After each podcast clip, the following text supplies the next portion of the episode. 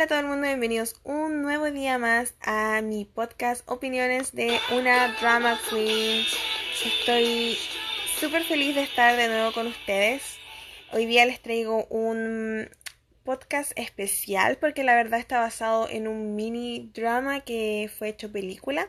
Pero antes de empezar quiero primero partir con una promoción de mi nuevo podcast que si no me siguen en Instagram o no han estado al tanto de mi YouTube, no sabrán que tengo un nuevo podcast. Ese podcast se llama Mina Otaku. Y voy a estar hablando de todo lo que a mí me gusta sobre la cultura japonesa, anime, bandas, películas, eh, ovas. Así que si les gusta todo ese tema de otaku y de la cultura japonesa, por favor vayan a seguirme y a buscarlo. Este podcast va a ser exclusivo de mi YouTube, no va a estar en ninguna otra plataforma, así que podemos vernos ahí más seguidito. Voy a comenzar con este mini drama que se llama Where Your Eyes Linger, que es como donde tus ojos se posan o donde tus ojos permanecen. La verdad es que no sé el título que le pusieron en, en español. Traté de buscar el título en español y no me salió por ningún lado, ningún póster, me salían todos los títulos en coreano. Y mi Netflix acá en, Corea está en coreano también, entonces me costó encontrar hasta el título en inglés. Pero por fin ya lo sé. Este es un mini drama, un web drama que se llama acá en Corea, del año 2020. Y era de 8 episodios y todos los episodios eran muy, muy, muy cortitos, entre 10 y 16 minutos. Y luego los juntaron todos y los hicieron en forma de película con los cortes del director, obviamente el drama tiene a lo mejor escenas que en la película no salen, y esos cortes del director fueron estrenados por Netflix en junio de este año. Pero antes de poder contarles sobre este mini drama, quiero leer los saluditos que me dejaron en el video anterior de El Rey y el Eterno Monarca. Me dejaron hartos comentarios, así que estoy súper feliz fue súper bien recibido el capítulo anterior, así que vamos a leer algunos. 29 Atita me dice, muy buena reseña, muchas gracias. Sería súper bueno si le aumentas fotos de los personajes y ciertas imágenes que nos ayuden a entender y a vivir la historia para no enredarnos, porque los nombres son confusos.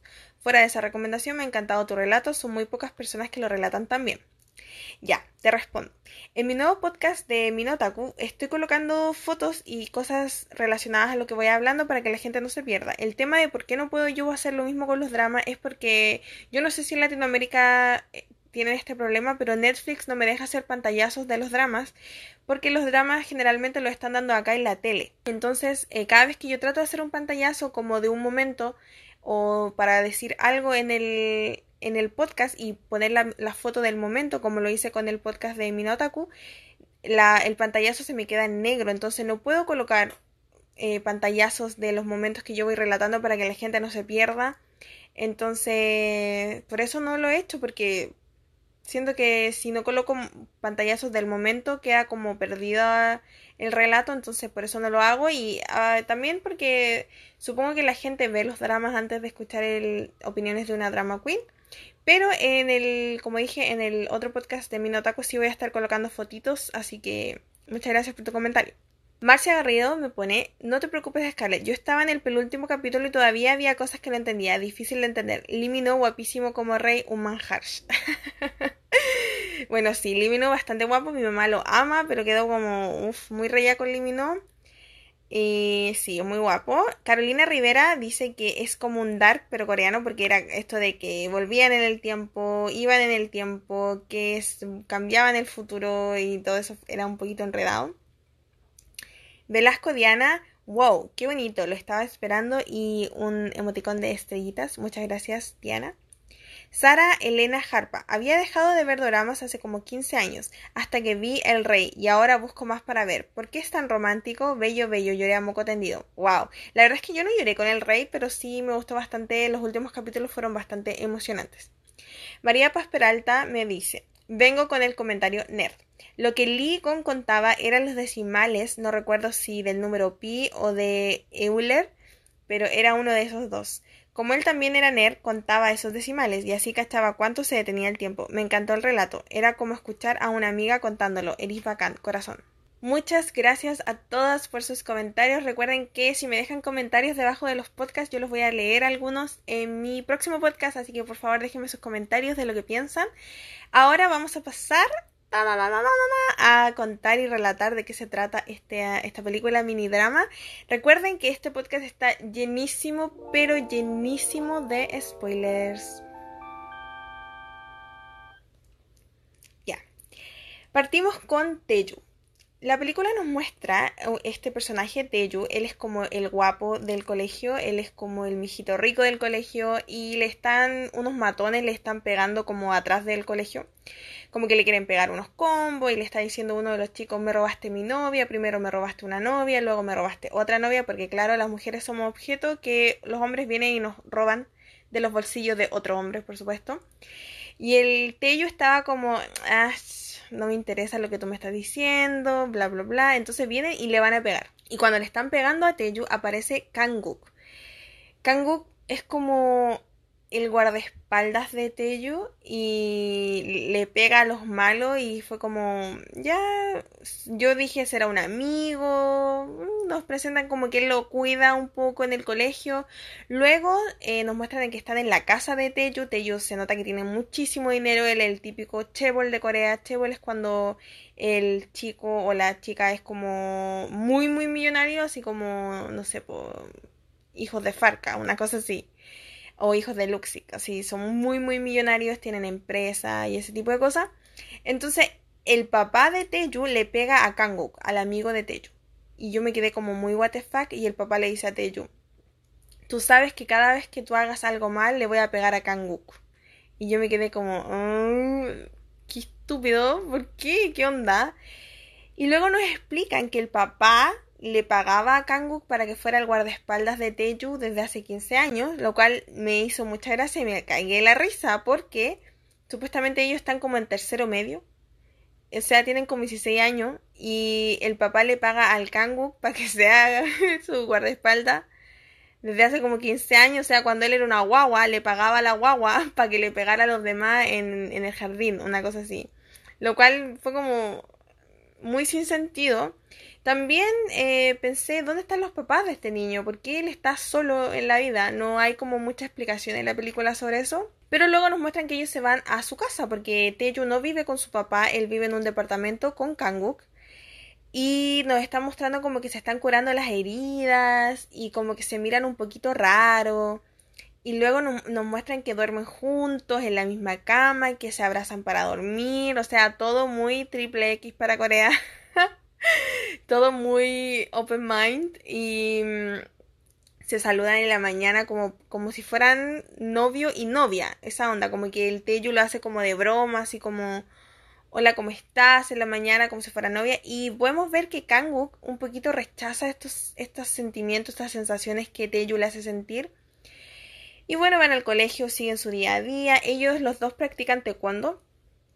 Entonces cuando están haciendo taekwondo, eh, como que Kanguk nos está como en, en, una encrucijada con estas sensaciones que Tejo lo está haciendo sentir, eh, estos nuevos sentimientos que lo está haciendo sentir, sobre todo en una sociedad tan, tan reprimida como la sociedad coreana. Para un coreano que ha sido criado en esta sociedad, esto sería como cosas fuera de lo normal, sensaciones anormales y extrañas que no quisieran sentir. Entonces nos muestran que cuando están ellos como teniendo una pelea así como de taekwondo, pero una pelea como de práctica, el Teyu le toca la oreja al Kangu y el Kangu como que se le revolotean todas las mariposas de la guata y le hace sentir cosas donde se esconde el sol. y como que se arranca y le dice así como no me toques nunca más y, y el Teyu se queda como loco, ¿qué onda? What the fuck? Si siempre lo hago. Siempre te toco la oreja porque es tu punto débil. Y el Kanguk, no, no me toques más la oreja, no quiero que me la vuelvas a tocar. Y el Tello se queda como, ya, pero como que el Tello como que...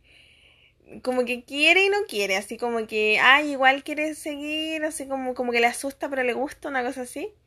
Y luego nos muestran que van ellos a comer tteokbokki a un restaurante y en el restaurante, la señora del tteokbokki uh, les pregunta así como que ellos llegan y les dice, sí, ¿qué van a querer? Ah, queremos un tteokbokki. Y la señora le dice, ¿quién es el de ustedes va arriba y cuál va abajo? Y yo me quedé como, señora, ¿qué onda? O sea, what the fuck. Y ellos se quedan como, ¿ah? Y la señora así como, ¿cuál es el de arriba y cuál es el de abajo? Y yo como, ¿what? O sea, si un garzón o una persona me pregunta eso en un restaurante, me quedaría como muy, ¿qué onda la señora desubicada? Preguntando preguntas sexuales a los, a los clientes de la nada, sin razón alguna. Pero la señora como que la tratan de presentar como que una señora súper open mind, ella es súper mente abierta y nos muestran que ella lee manga. Entonces como en los mangas eh, siempre hay personas eh, homosexuales y no sé, personajes que se identifican con características de la comunidad LGBTQ. Entonces nos muestran como que la señora es súper open mind y ella entiende estas cosas porque ella lee manga. O sea, ustedes saben, los otakus somos bacanes. Luego llega la hija de esta señora, que se llama G-Mi. La hija es un poquito... Mm, no sé cómo describirla.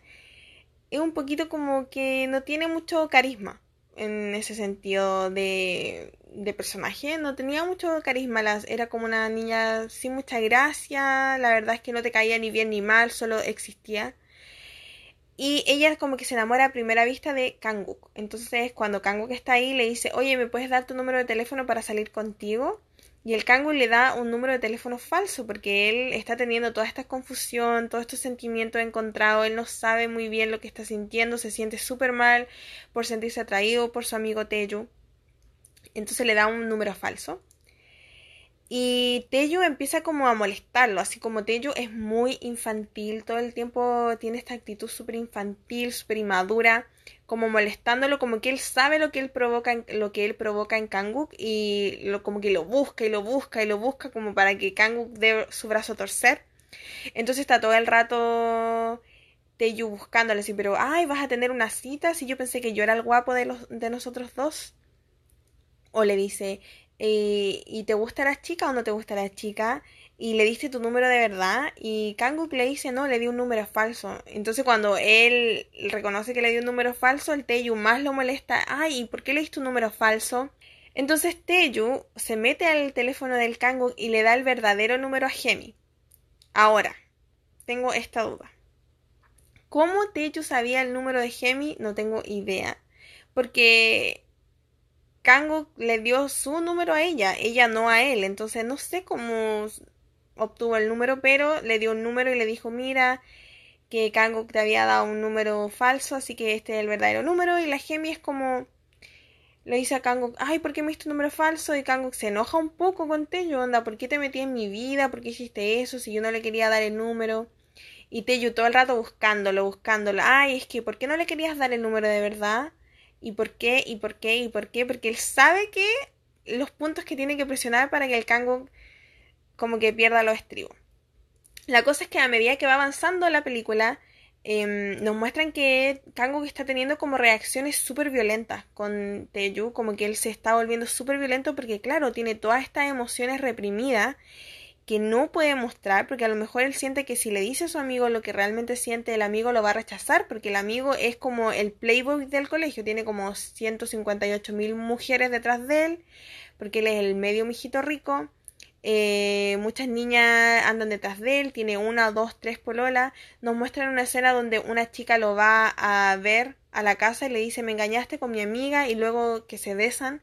Entonces Kanguk obviamente le da mucho miedo lo que está sintiendo y por otro lado Teju está todo el rato buscándole esa quinta pata al gato, entonces Kanguk está empezando a reaccionar muy violentamente, entonces cuando están practicando taekwondo o cualquier otra cosa, Kanguk como que realmente le va a pegar, onda, le dice y le dice, ¿qué quieres que haga? Y lo mira así como muy fuertemente y Teju como que está como damisela en desgracia, así muy delicado, así como casi sus ojos dicen dame un beso, bésame, pero como que no lo dice. Entonces, igual entiendo un poco que Kanguk se sintiera así, como súper entre la espada y la pared. Después Kanguk tiene una cita con Gemi. La chica obviamente persuade a Kanguk para que tengan una cita, salen y mira, él, ella le cae bien.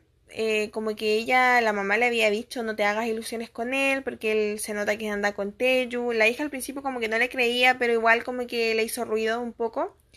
Tuvieron una cita y Teju va y se presenta en la cita, así muy infantil. Teju, todo toda la película él, eh, tiene reacciones y actitudes súper infantiles, súper inmaduras. va y se presenta en la cita porque le da celos, pero a la vez va como para molestar, como les digo, siempre buscando ese punto que va a hacer explotar a Kanguk. Entonces se sienta al lado de la mesa de ellos y está todo el rato ahí mirando, eh, como instigando a Kanguk que haga algo que Kanguk no quiere hacer. La cosa es que mientras todas estas cosas están pasando, si recuerdan al principio que les relaté, alguien le quería pegar a Teyu porque le había quitado la novia.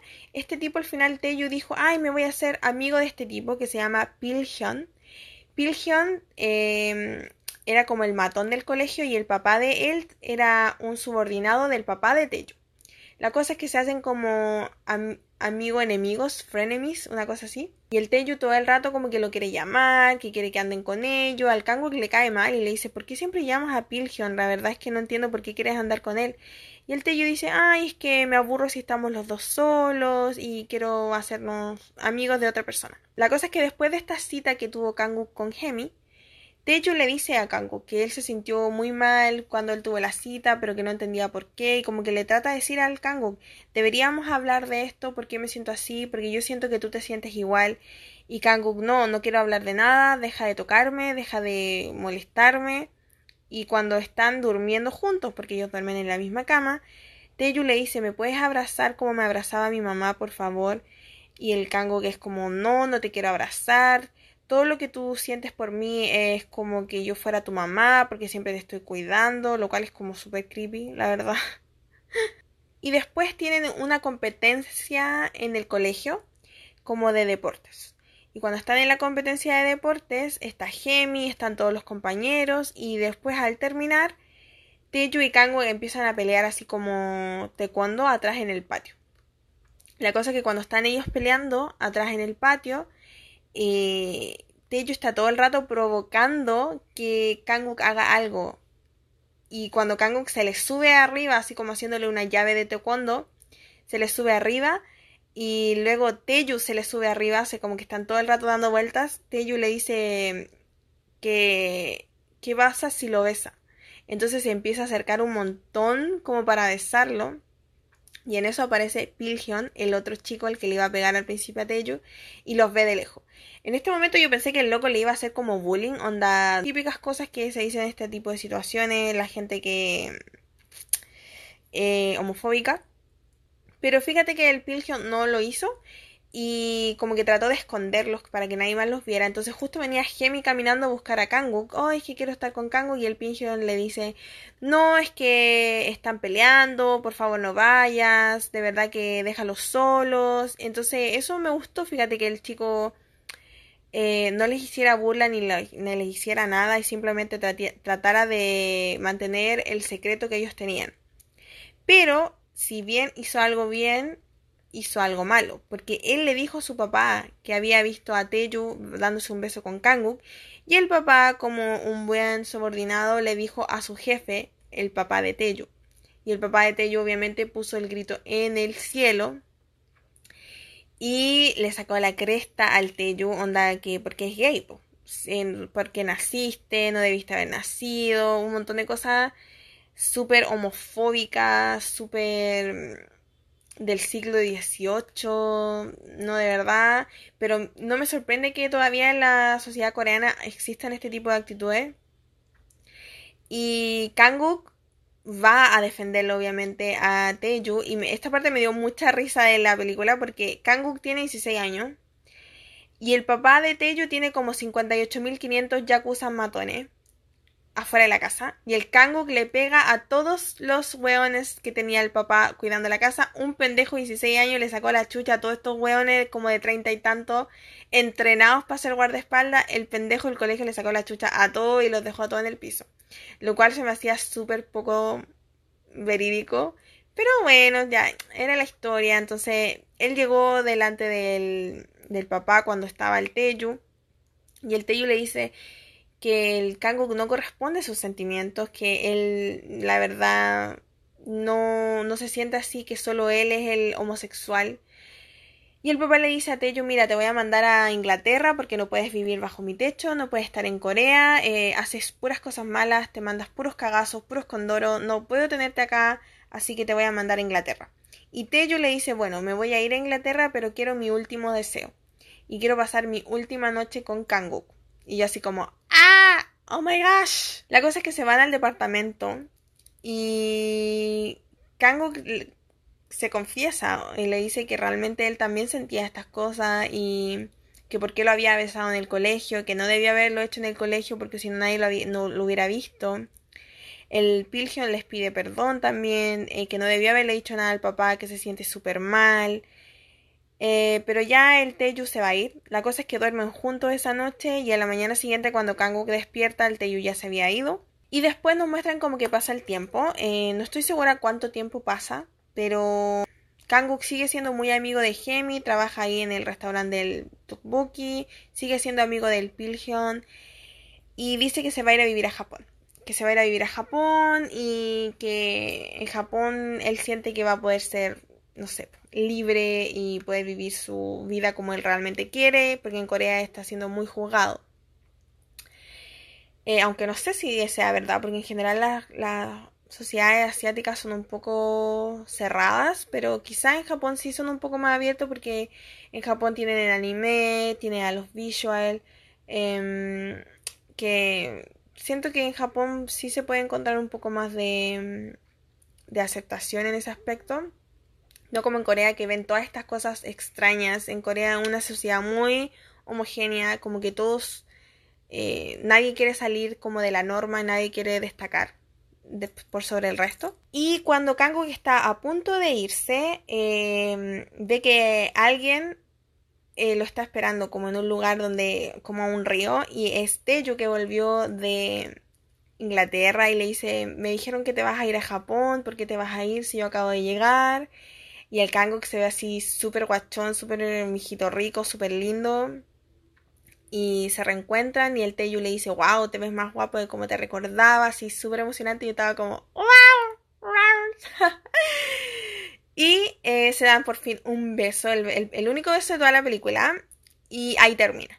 Te dirán, pucha, la historia para corta. Pues sí, eh, dura la película como una hora 20 minutos, es súper cortita. Em, les pregunté en Instagram si ustedes querían saber mi opinión y un podcast de esta película, aunque fuera cortita, y la mayoría me dijo que sí. No tengo obviamente opinión de Instagram, así que opinión de Instagram no hay. No tenemos opinión de Instagram esta vez, pero tengo opinión de mis alumnas coreanas porque vimos esta película con mis alumnas coreanas, entonces ellas me dieron su opinión, yo les pregunté varias cosas sobre la película y Em, una de ellas me dijo que la verdad es que le daba mucha pena la película porque em, que ver representado, sobre todo porque ella tiene una edad muy similar a los personajes, ver representado que son tan reprimidos estas personas, eh, parte de la comunidad LGBTQ en Corea. Me dijo que ella tenía una amiga que era parte de la comunidad y que ella la verdad es que era súper ignorante al respecto, que ella no tenía idea lo que era la comunidad LGBTQ, que la amiga le siempre andaba con una banderita de arcoíris y ella me dijo no tenía idea lo que significaba la bandera arcoíris hasta que me dijo. Ella siempre andaba muy feliz con su banderita y yo pensaba que era algo como de una animación, de un manga. Eh, hasta que la amiga le dijo que ella era lesbiana entonces que por eso andaba con la banderita y ella dijo que siempre la, ha apoyado y que en el colegio la, le hacían bullying a la amiga y ella siempre la defendía, pero que era súper triste ver en la película que su amiga a lo mejor va a vivir toda una vida reprimida si se queda en Corea. Entonces me dio harta pena cuando ella me dijo eso, la verdad, porque es muy cierto. Eh, el hecho de que, por ejemplo, yo en mi vida día a día en Chile conozco muchas personas que son parte de la comunidad LGBTQ, pero acá en Corea como que no es mm, públicamente sabido quién es y quién no es parte, quién es homosexual, quién no es homosexual o trans o queer o etcétera.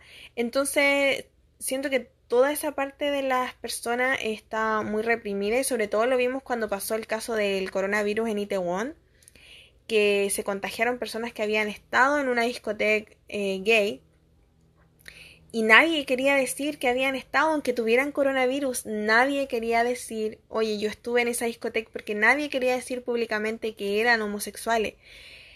y las personas que lo dijeron fueron, algunas fueron despedidas por haber estado en esa discoteca. Entonces imagínense el nivel de mm, depresión social que sienten las personas. Eh, es muy triste. Luego mi otra alumna le pregunté también qué se sentía le pregunté también qué sentía al ver la película y me dijo que la sentía extraña, rara. Y le dije, ¿por qué la sientes rara? No sé, porque no estoy acostumbrada a ver este tipo de cosas en Corea. Eh, la vi con mi novio, mi novio me se sintió raro todo el, todo el tiempo y, porque es algo fuera de lo normal. Y yo le dije, no es algo fuera de lo normal. Fuera de lo normal sería que estas personas no existieran porque ellos son parte de nosotros, son parte de la sociedad, son tan normal como tú o como yo. No veo por qué eh, la sociedad en Corea los cataloga como que fueran raros cuando son parte de la sociedad. Y ella me dijo que sí, que esperaba que en un futuro Corea fuera más abierto. Yo le pregunté, si tú fueras parte de la comunidad LGBTQ, ¿qué harías? Y ella me dijo que se iría de Corea, no se quedaría en Corea eh, me dijo que ni siquiera se lo diría a sus papás. Me dijo, yo no le diría ni a mis papás ni a nadie y me, voy a ir a otro país. Y le dije si conocía a ella alguna persona homosexual o algo así. Y me dijo que no, que no conocía a nadie. Y yo le dije, ¿tú sabes lo extraño que es que en, en una sociedad tan grande como Corea no conozcas a nadie que sea homosexual? Y me dijo, sí, pero es que son todos heterosexuales. Y yo dije, yo creo que tiene que haber más de una persona que tú conozcas que sea homosexual, pero que se siente mal y está reprimida y no puede, no puede vivir su vida libremente. Y me dijo que sí, que yo la había hecho entender, que quizás ella debería ser un poco más abierta y no tomarse estas cosas tan como que fueran raras ni nada, y sino como algo más natural. Así que me hizo sentir bien tener esta conversación con mis alumnas, que mis alumnas tienen 20 años, no son niñas pequeñas, entonces son ya niñas grandes, entonces me sentí súper bien. Y bueno, como ustedes querían saber sobre esta película, eh, les conté mi opinión. No hay episodio final, porque como les digo, era una película. Eh, mi opinión final, eso sí, es que estoy muy feliz que Corea se esté abriendo un poco más a la representación de este tipo de personajes en TV o en, en la web o en Netflix.